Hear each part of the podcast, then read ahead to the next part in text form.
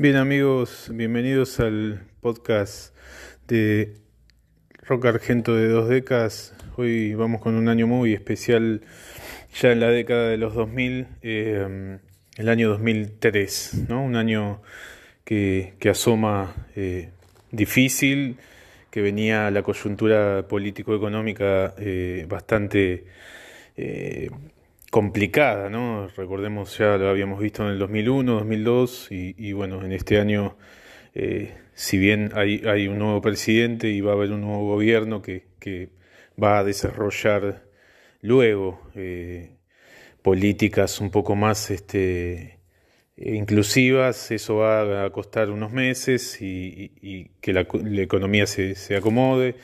No obstante, hay grandes discos y discos sobre todo de bandas muy grandes, que ya eran muy grandes en ese momento, estamos hablando de bandas de estadio, hay un par de consagraciones eh, muy esperadas, y, bueno, nada, y, hay algunos debuts, vamos a empezar por las bandas más grandes, ¿no? En, ese año La Renga vuelve a, a, sacar un disco vendedor y muy exitoso que es Detonador de Sueños, la verdad que una producción impecable, a nivel sonoro, a nivel eh, letras, la, la, ejecución musical también es de, de, muy alto nivel, es un disco muy parejo, la verdad es que, que no tiene puntos flojos. Eh, así que bueno, podríamos destacarlo como de lo mejor del año. Eh, pero bueno, hay otros discos de otras bandas también muy, muy importantes. de hecho, este disco que les voy a mencionar es del año Em, perdón, es el disco más vendedor del año, eso quise decir. Y estamos hablando de Máquina de Sangre de Los Piojos. Los Piojos es una banda absolutamente ya consagrada, eh, banda de estadios también. Y, este es un disco también muy parecido. La, la Renga y Los Piojos tienen una, dos este, trayectorias muy parecidas, ¿no? Y si bien, bueno, Los Piojos terminan separándose en 2009 eh, empezaron prácticamente en el mismo tiempo y, bueno, y los discos eh, también a nivel éxito y ventas son, son muy, eh, fue todo muy parejo, así que de hecho tocaron juntos en, en, Atlanta, ¿no? En, en los 90. bueno, Máquina de Sangre, como les decía, un, un, gran disco también muy parejo, sigue con el tema de los colores en la tapa, en este caso obviamente es el rojo. Eh, y se destacan, bueno, el tema creo que más se destaca es como Ali, que, es un tema divertido y, ganchero. Eh, bueno, y creo que la verdad es que, es uno de los últimos grandes discos. Si bien los, los, piojos no tienen discos eh, malos de por sí, me parece que, que, bueno, creo que este es uno de los últimos discos buenos, si bien ya vamos a ver, Civilización también es un buen disco, me parece que este es un disco hitero, ¿no? Después tenemos el caso especial, muy especial, muy esperado de Las Pelotas. Las Pelotas saca Esperando el Milagro, un disco que tardó bastante, el último había sido Todo por un polvo de 1999, si bien habían sacado un EP el año anterior, como adelanto, eh, bueno, este es el disco full y la verdad es que, que es un disco muy bueno, con un sonido diferente, ya el, ellos graban siempre en el estudio eh, que está en Córdoba, en Nono, eh, en el estudio Los Ángeles, como le, lo, bautizaron. Es un disco muy interesante donde el protagonismo lo tiene, me parece, Germán Dafunquio en, en, todo. El hit radial que los catapultó al éxito masivo es Será, una pseudo balada este, también muy pegadiza. Eh, tiene temas muy buenos y los temas que aporta Alejandro Sokol, si bien son menos, son muy buenos también. Así que, bueno, me parece que es uno de los últimos discos eh, brillantes, por así decirlo, de las pelotas, por lo menos a mi entender, ¿no? Esto es una opinión arbitraria. Me parece que, que si bien la banda siguió sacando discos que están bien, me parece que este es el último gran disco. Eh, después, bueno, tenemos eh, el caso de Babasónicos con Infame, que sigue el camino que habían empezado en el 2001 con Jessico un disco plagado de hits también, al cual pende bien y le va muy bien a Babasónicos también, crece en convocatoria, eh, después de lo que había sido en los 90, esta es la década, me parece, de Babasónicos, donde encuentran la fórmula y, la explotan al máximo. No hay tanta variación de estilo, me parece que le encuentran esa cosa medio pop este, compleja y, siguen por ese camino. Eh, tenemos, bueno, un disco difícil, ¿no? En la, la trayectoria de Almafuerte, como ultimando, ¿no? Que no tiene demasiados hits. No me parece que sea uno de los mejores discos de Almafuerte. La verdad que esta etapa que había comenzado en 2001 es bastante complicada. Si bien más adelante van a recobrar su nivel, no me parece de lo más inspirado de, de Almafuerte. Así que bueno, eh, podemos ir pasándolo de largo. Eh, bueno, hay un debut de un solista, en este caso Adrián Barilari, que se lanza como solista en un disco homónimo como su apellido, un disco más, más pesado, lo que nos tiene acostumbrado Adrián en Rata Blanca, el estilo es un estilo más heavy, un poco más moderno, con afinaciones más bajas y, y, la voz también un poco más este, distorsionada, la verdad que un, un interesante disco debut solista. Eh, bueno, tenemos eh, otro disco muy exitoso, eh, Antihumano de Ataque 77, la verdad que es un disco que continúa la senda eh, de Radio Insomnio, pero es aún más compacto, donde Mariano Martínez, el violero, tiene mucha más importancia y, se nota que empieza a tener más peso tanto en la composición como en las voces.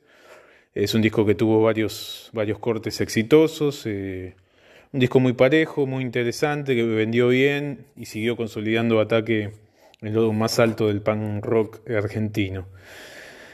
Eh, um, tenemos, bueno, el 2003 marca el, disco, el segundo disco de Callejeros, el primero había sido en 2001, el segundo se llama Presión y el tercero va a ser el definitivo y tristemente célebre, ya vamos a hablar de eso en, en el capítulo que viene, pero bueno, Presión es un disco es un disco parejo donde ya se nota que eh, la consolidación musical va a venir en el tercer disco. Y, bueno, me parece que es un disco a tener en cuenta, ¿no? Mejora el sonido y la, y la cuestión musical respecto del primero. Eh, bueno, tenemos un disco fundamental, me parece la despedida, eh, el último disco que grabó Papo en vida, Buscando un Amor, me parece un discazo increíble, y, me parece que no tengo ni siquiera que hablar de, este disco. Hay que escucharlo nada más y disfrutarlo porque es lo último que Papo dejó. Es impecable, la verdad es que como en su momento hablé de Bocanada, me parece que este disco de Papo es un disco para tener, para disfrutar en cualquier formato. Eh, y, estaría bueno tenerlo en, formato físico, sea vinilo, sea CD, porque eh, la verdad es que está buenísimo eh, sentir el disco en, las manos, no, no, no en una cuestión, si bien está en plataformas y todo, pero yo considero que no es lo mismo. Puede ser una visión romántica o no sobre la música, pero bueno, es lo que, lo que me pasa, lo que siento.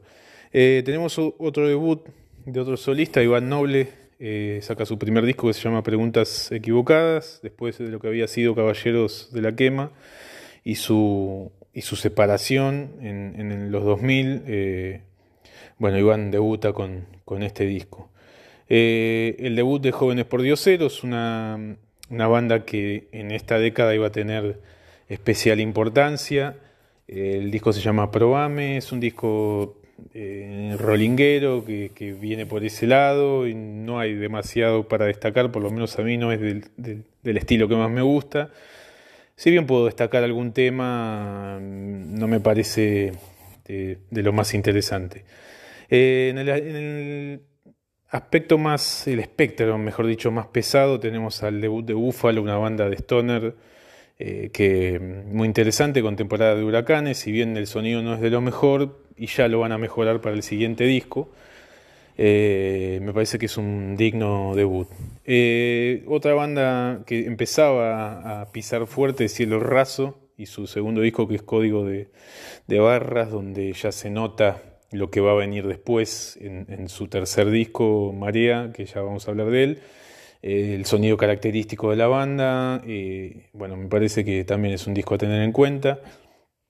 Otra banda, hablando más del, rock más pesado, nativo, con voz también, eh, continúa la senda de, lo que ya nos tenía acostumbrados nativo, pero más en, en el formato más canción y no tan, no, tan disperso en la cuestión instrumental. ¿no?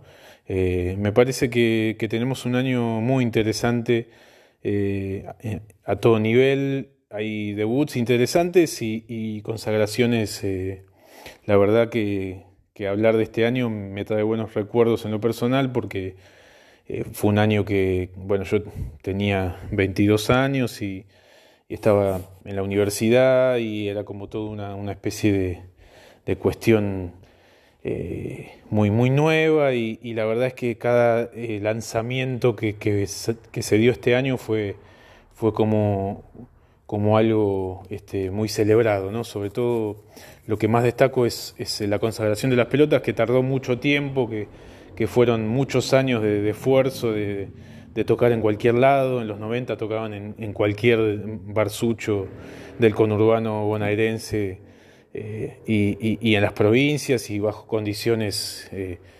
deplorables y, lograron conseguir este, el, éxito que, buscaban y que no sé si buscaban o que merecían el reconocimiento entre pares y, el público. Y, bueno, este, esta década se...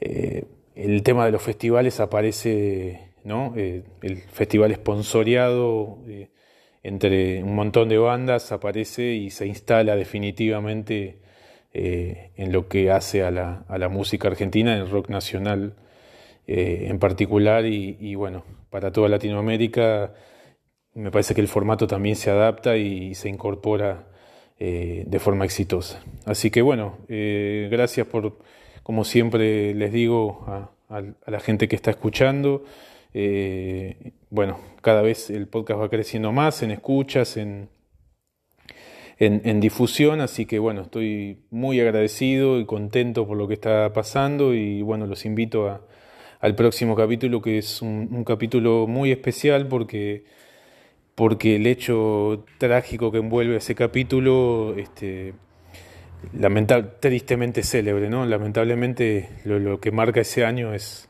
es cómo termina y, lo que sucede con, la tragedia de Cromañón. Y bueno, quizá me, me, extienda un poco más sobre, sobre eso. Así que bueno, los espero y saludos hasta el próximo envío.